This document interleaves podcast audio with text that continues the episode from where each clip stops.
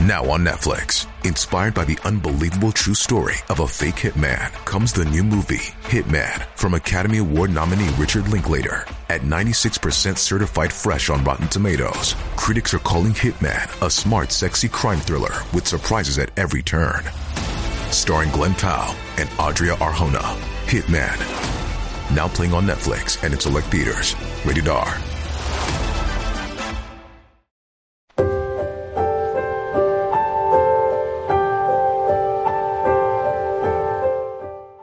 这是一个奇妙的世界，很多时候我们不明白生，不理解死。有人说，生与死只不过是人的灵魂换了一种存在的方式。对于普通人来说，何时生，何时死，也许是一种定数。有人说，新的生命是灵魂的延续，因此才有了投胎转世之说。投胎转世虽然一直被认为封建迷信。但当我们将生活中某些颇有灵异色彩的事件与那些封建迷信联系在一起时，很多问题的答案便水落石出。据说，一个人的出生需要种种缘分，而一个人何时出生，似乎早已注定。即使是选择了良辰吉日进行剖腹产，也许其时辰八字也是注定了的。了解十二因缘在说什么，挺容易的，网络上简简单单就能查到。但你要悟到十二因缘，使得自己心开意解，那真需要长久的实修，才能逐渐有所明白。一奇妙的缘分，众生做人的时候，是由第八识先产生的，这个第八识就是想。众生死的时候。第八识最后离开身体，这个识一走了，身上就凉了，就动了。如果识没有走，身上还不会彻底凉。但是如果说是投胎的时候，识是最先来的，所以这个现象也叫去后来先做主公。他在你身体里头，就是做一个主人。灵魂在脱离肉体，还无处定案身份角色的时候。会处在一个叫中阴身的阶段，或者众生要投胎前也会进入这样一个阶段。若前生是个人，他就是人的样子；前生如果是畜生，他就是畜生的样子。中阴身的视角看大地如墨，什么意思呢？就是他看见什么都是黑色的，没有光亮的。就算我们这儿有灯光，有太阳。有月光，他也是看不见的。他看见的还是就像墨那么黑的一切。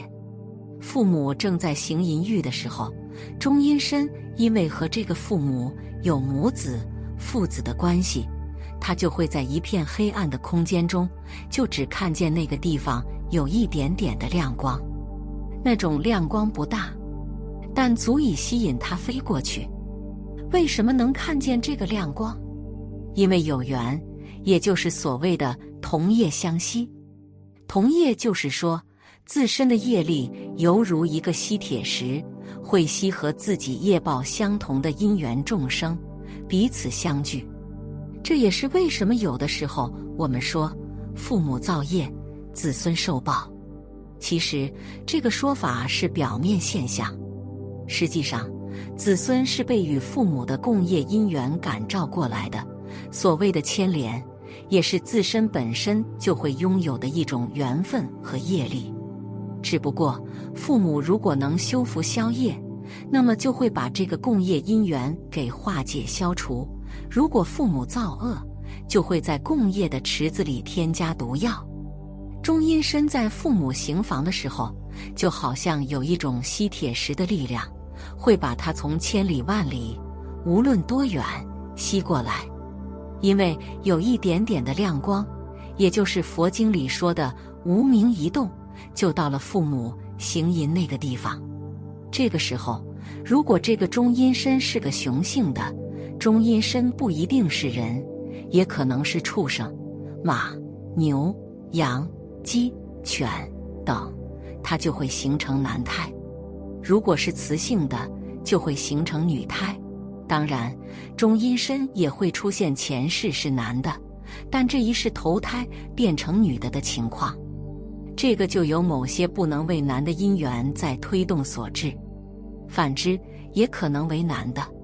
假设中阴身是一个雄性的，他就会自然而然的爱母亲的身体，会假想自己是父亲的那个角色，和这个未来的母亲身体行淫欲。反之也是一样。在产生了对异性身体的淫欲心之后，这会有一念的无名，然后神识就投胎了，这个就叫内想为胎。当然，个别佛菩萨直接下凡投胎，或者一些成就的活佛法王转世，会和这些普通的六道众生有些差别。他们更多的只是借腹转生，走一遭形式罢了。他们的神识会很清明，很清楚自己的任务。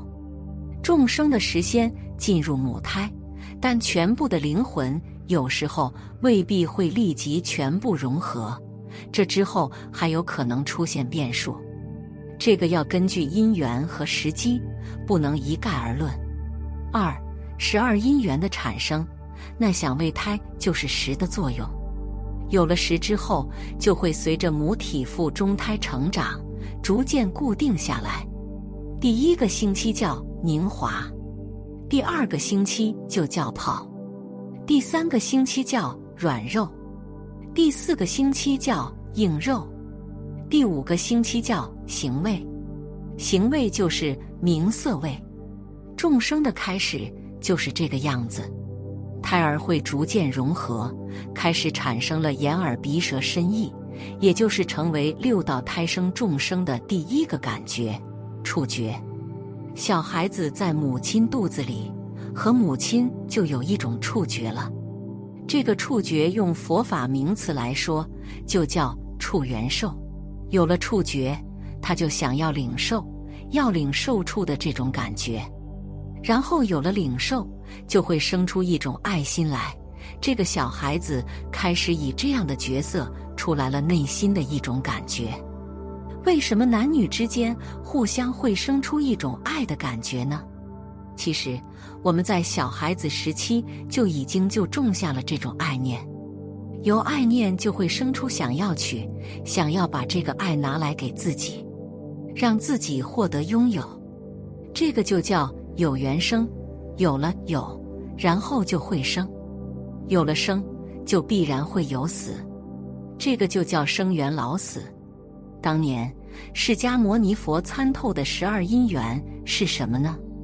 无名、行、识、名色、六入、触、受、爱、取、有、生、老、死，就是这些一环扣一环欲望渐生的过程。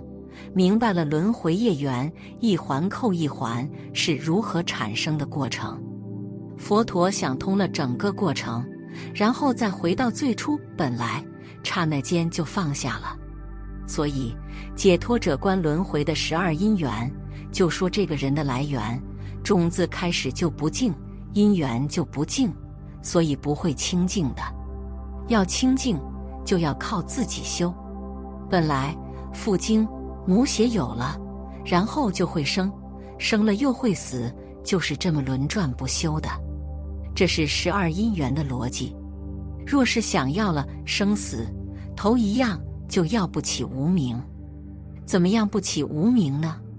首先就不生情欲心，没有这情欲心了，无名的生根就无处着手，自然就不会再演变出更多的欲望。人来到这个世界上，第一产生的欲望就是情欲心，尽管还是小孩子，看上去很纯洁，但是这个缘起。其实就是来自于情欲。三顺生门与孩灭门，十二因缘有顺生门和孩灭门，什么意思呢？